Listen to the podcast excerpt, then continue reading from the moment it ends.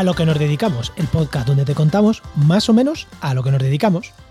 Madre mía, qué aburridos los congresos, qué aburridos.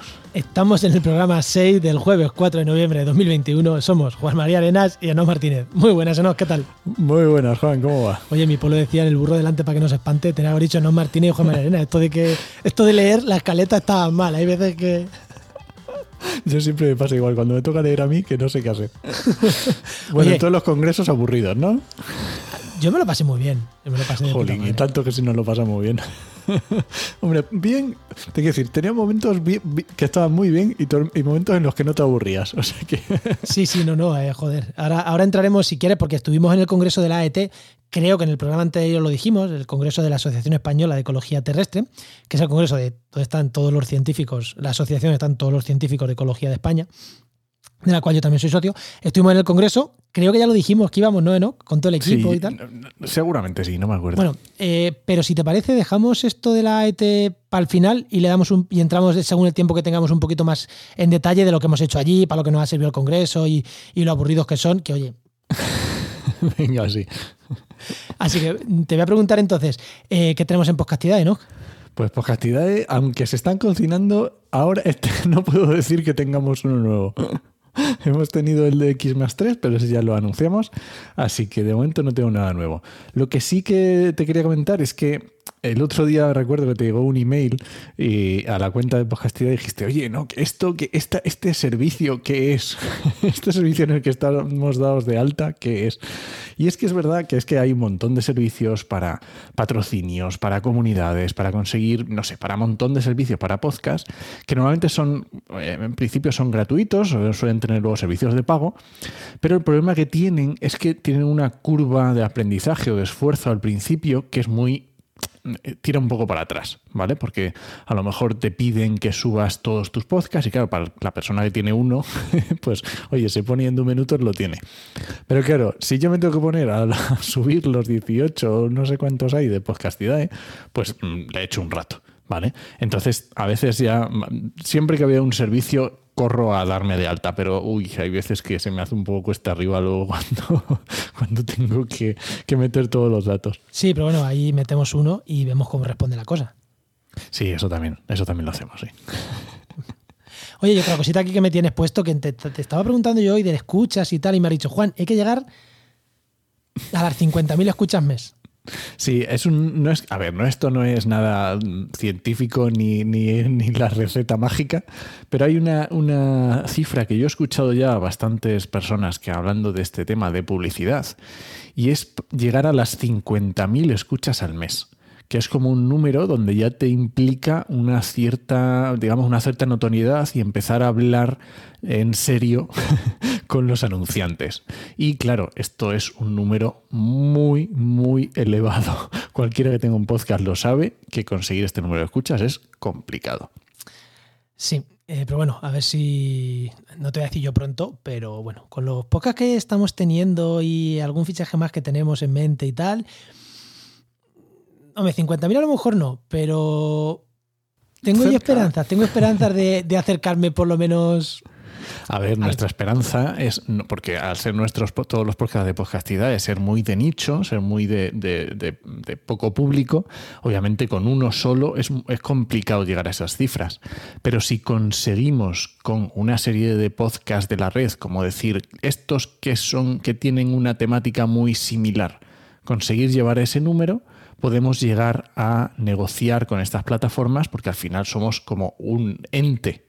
Da igual que sea un solo podcast, es un ente que podemos gestionar publi en muchos podcasts. Así que, bueno, a ver si llegamos prontito y conseguimos ahí empezar a codearnos con los grandes. Bueno, si te parece, ¿no? Te voy a contar yo la cositas de Oiko, ¿vale? Que tenemos de de Oiko. Mira, te voy a contar dos, dos muy rápidas.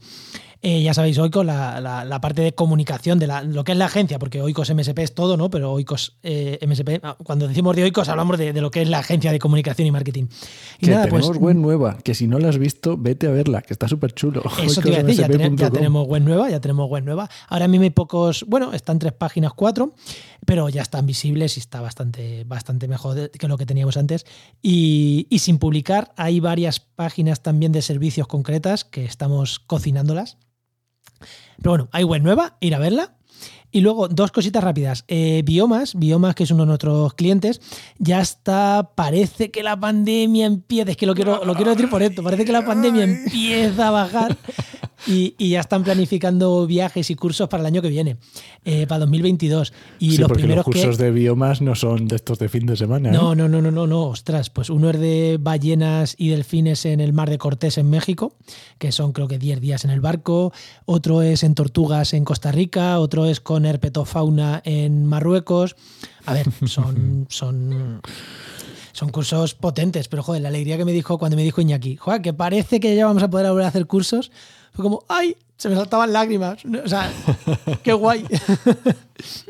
y nada, y también estamos dando los coletazos del compromiso de difusión que tenemos con el proyecto de la Erriza de la Universidad de Cádiz, Fundación Biodiversidad, Endesa y tal, que bueno, que el proyecto ya va llegando a su fin y, ahora tenemos que hacer nosotros un plus extra en la parte de difusión del proyecto, notas de prensa, mm, periódicos, podcasts, o sea que, estamos ahí metiéndole, metiéndole un push final, porque al final cuanto más noticias hay de un proyecto es al final, ¿no? Entonces ahí estamos eh, viendo cómo sacamos todo eso adelante, que hay bastante contenido se junta todo, ¿no? El final de los de, ciertos estudios, que ya tienes que ir rápido porque tienes que cerrar y hacer los informes. y además... este, tiene una peculiaridad, que es que eh, de los varios proyectos que son, eh, el principal, que es de la Fundación Biodiversidad debido a la pandemia, lo han alargado tres meses. Entonces, ahora van descabalgados los proyectos. Entonces, claro, hay algunos que tienes que cerrar el informe en diciembre, otros lo tienes que cerrar en marzo. Eh, eh, era más guay antes de, cuando esto se planificó antes de pandemia, cuando todo acababa a la vez. Era mucho más bonito, pero bueno. Pero bueno, ya está. adaptarse y ya está. Son problemas, eh, problemas del primer mundo, ¿no? bueno, ya está. Son, son cosas así. Bueno, te cuento yo una cosita que tenemos en Trabaja, en Trabaja Medio Ambiente. Venga, cuéntamela. Pues esto, le estamos dando una vuelta a ver cómo hacer la página, el, servicio de consultoría. Ya sabéis que tenemos un servicio de consultoría para empleabilidad, ¿vale? Para personas que estén buscando empleo, que estén, que quieran renovarse empleo, que quieran emprender, todo este tipo de cosas relacionadas con el empleo en medio ambiente. Y le estamos viendo cómo dar una vueltecita para darle un revulsivo y que a ver si conseguimos darle un poco de, push también ahí. Pensaba yo que me ibas a decir que vendemos trabaja, que lo estuvimos hablando, y, pero bueno, eh, no llegamos a acuerdo. no, llegamos al acuerdo si en un millón de euros o en cien mil. Estábamos ahí, era un cero lo que nos bailaba, ¿no? Bueno, en cualquier caso, si, si tú que nos estás escuchando y te sobra un millón de euros o cien mil euros, cuéntanoslo. Eh, bueno, y ahora si te parece, entramos ya a lo que es el tema ¿no? que queríamos comentar, que es el, congreso de, de, la AET, ¿no? que hemos estado de congreso. Joder, ¿qué hemos hecho ahí? Porque fuimos al congreso mmm, Enoch, eh, Paula, que la chica, bueno, una chica que tenemos contratada, que es seguro que hemos hablado de Paula un montón de veces, eh, porque es nuestra chica un poco para todo. También se vino, no pudo venirse Silvana, que es la chica que tenemos contratada para relación con medios de comunicación. Eh, y se vino Bea, que es una freelance con la que colaboramos y también es ecóloga, no, ecóloga no es ambientóloga y con un, el doctorado en ciencias del mar, creo también le venía, le venía también cercano el tema y, y mucho con ella porque es copy, es, de hecho nos ha elaborado algunos textos para algún cliente, nos ha enobrado eh, nos ha elaborado también el copy para nuestra propia página web. Y dijimos, hostias, vea, échanos una mano, vete con nosotros. Porque échanos una mano, Enoch. Hemos ido a currar, ¿no?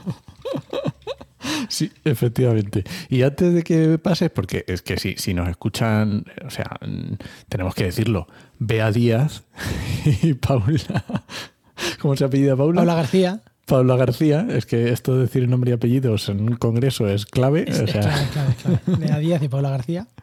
A ver, eh, al final lo que queríamos hablar de, en tema de congresos, porque eh, hay muchas formas de, ir a un congreso, ¿vale? Entonces, lo que queríamos explicar un poco hoy es cómo ir a un congreso para sacarle, para aprovecharlo, para exprimir al máximo el congreso. Y no solo ya exprimirlo al máximo para conocimiento, para aprender en un determinado campo. Si no, no.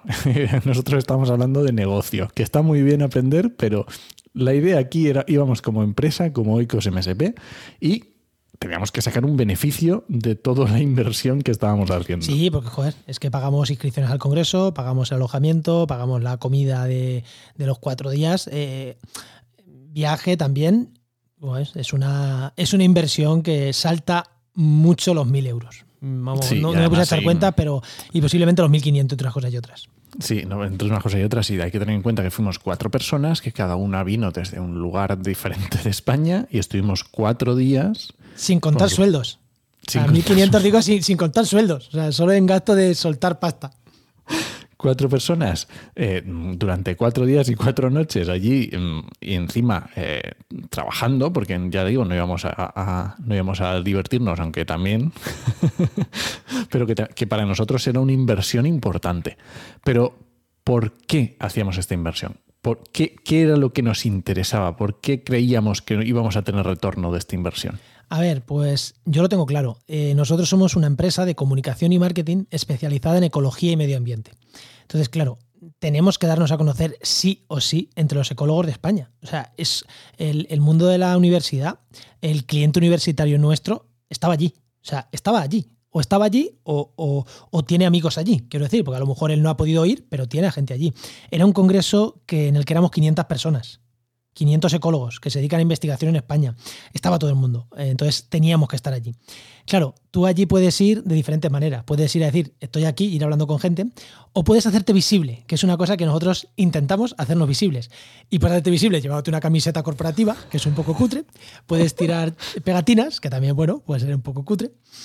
Eh, o puedes participar de la organización del Congreso de una manera o de otra, porque ahí te haces visible. Eso lo tengo yo clarísimo. Es una forma de hacerte visible siendo parte de la organización.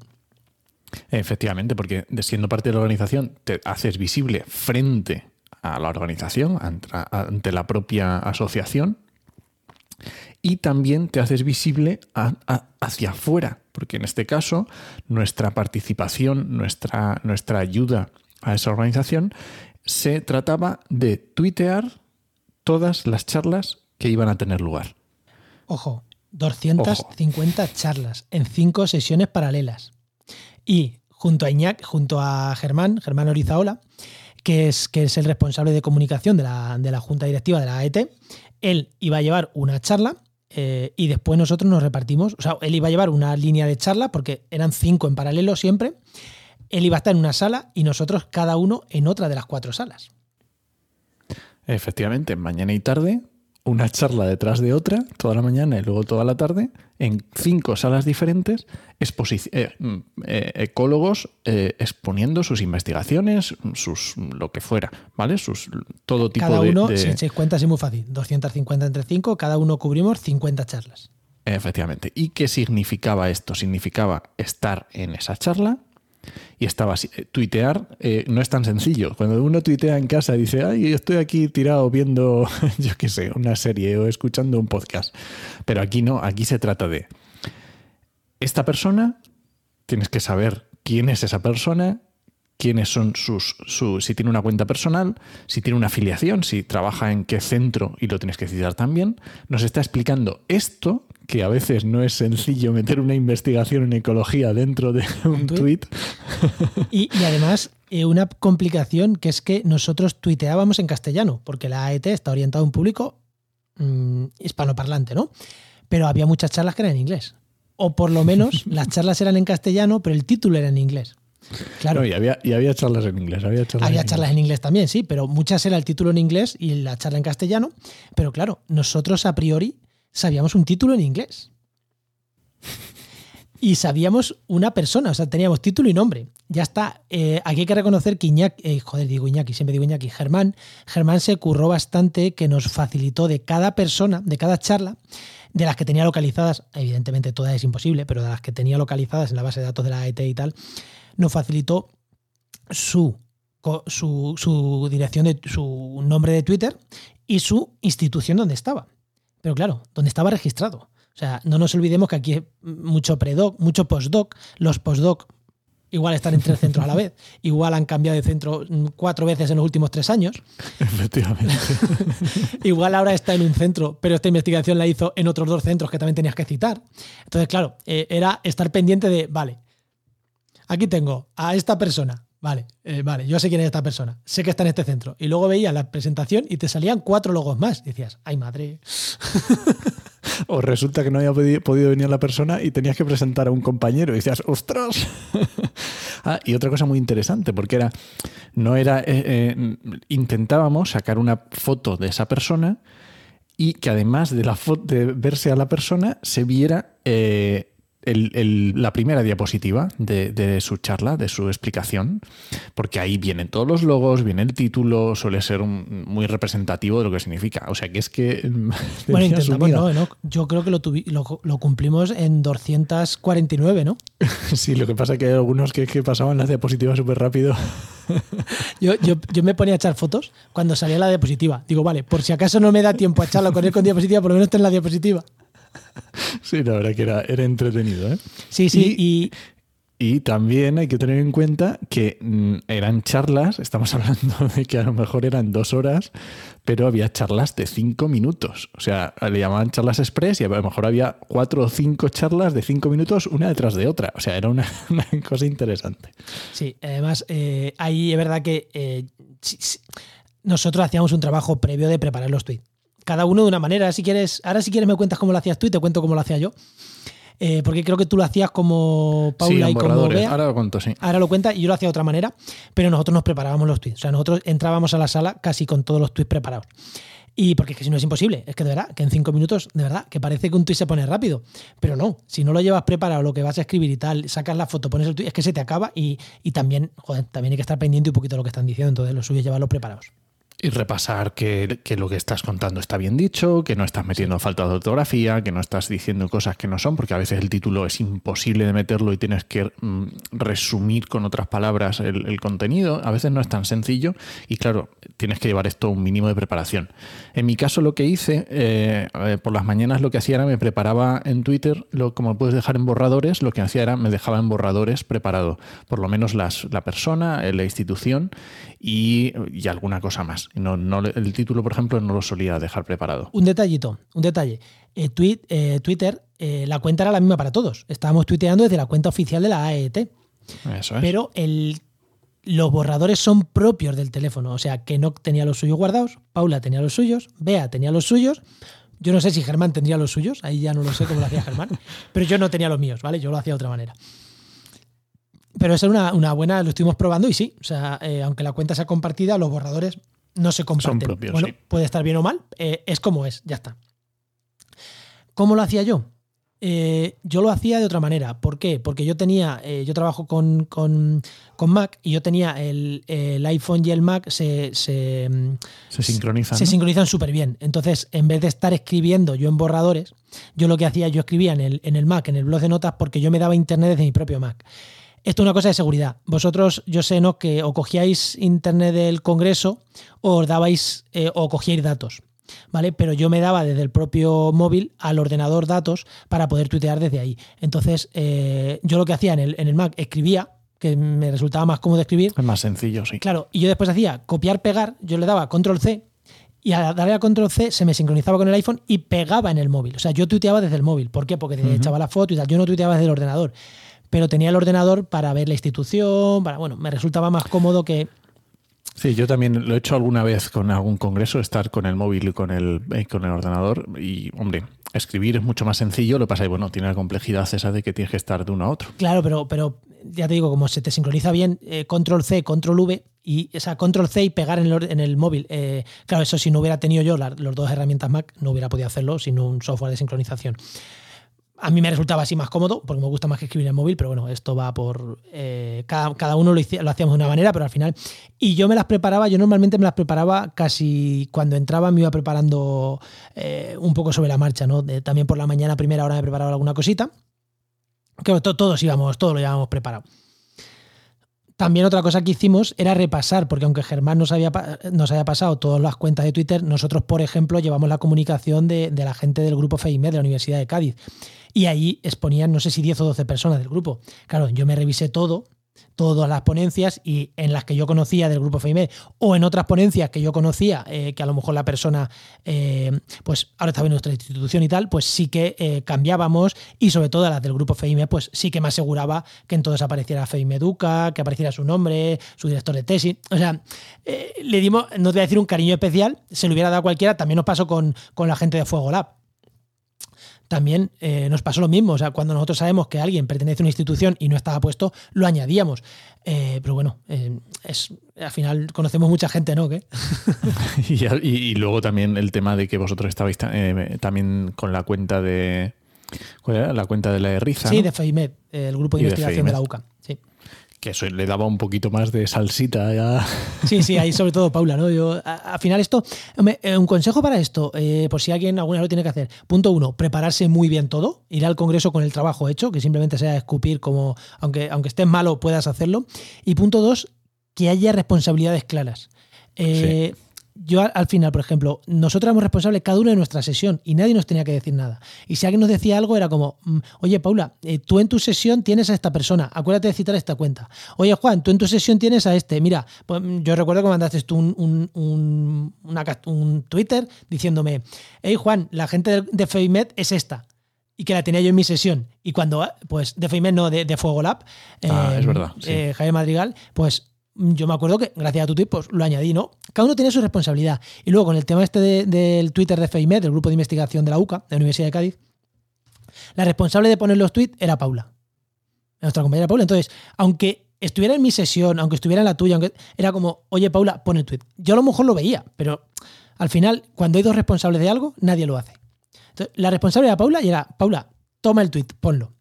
Y hay que organizarse, es muy importante la organización y decir, oye, yo me encargo de esto, yo me hago responsable y oye, ya está, mejor o peor. si yo veía el tweet a lo mejor y, yo como controlo a todos los investigadores, por si acaso a Paula se le había pasado, se lo reenviaba, pero se lo reenviaba por Telegram. En plan, oye, esta charla tienes que ponerla, esta tienes que ponerla. Que lo podía haber puesto yo, sí, pero al final las responsabilidades son, creo que son muy buenas en estos casos, ¿no? Es como, oye, ¿quién se encarga de contactar con los medios de comunicación en el Congreso?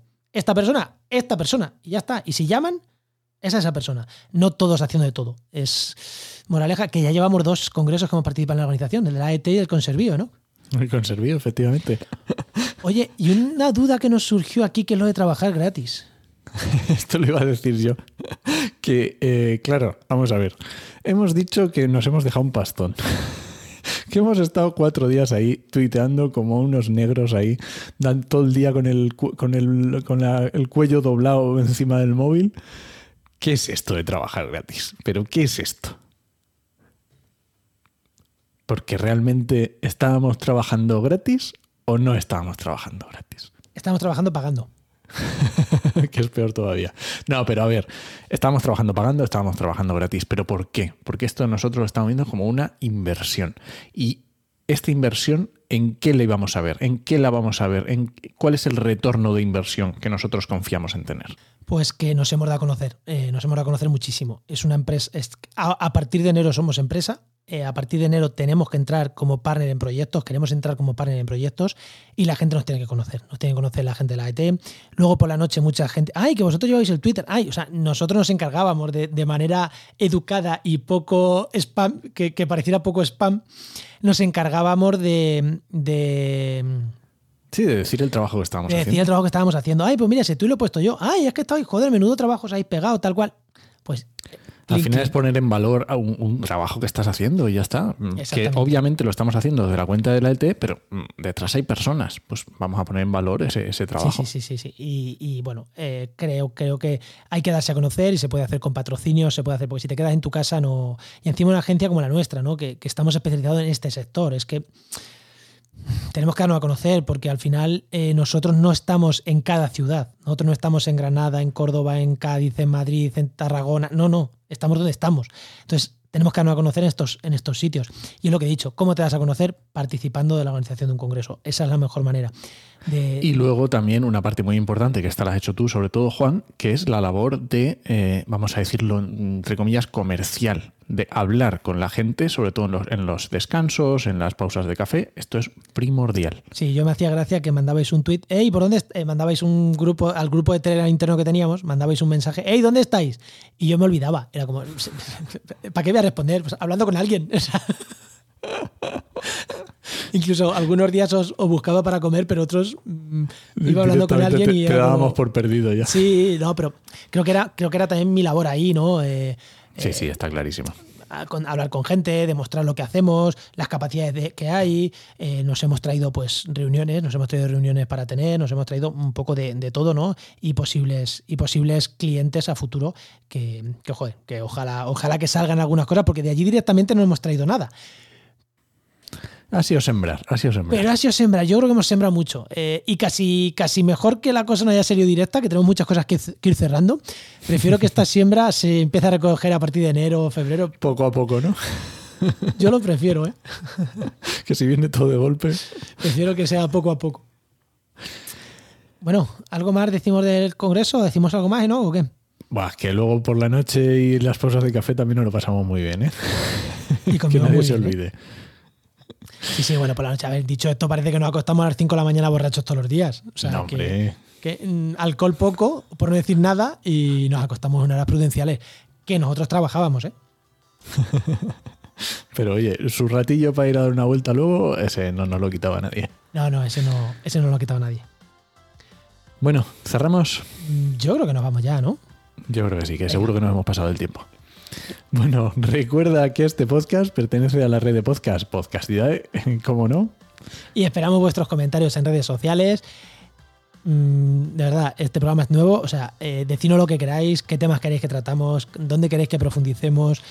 En este programa os contamos a lo que nos dedicamos, o sea, que preguntarnos lo que queráis, que, nosotros lo vamos a decir, o sea, cualquier cosa, de verdad, eh, preguntárnoslo, que lo vamos a decir. Y nada, os esperamos en el siguiente programa de a lo que nos dedicamos. O en el resto de podcasts que hacemos, que son bastantes. Nos escuchamos. Adiós.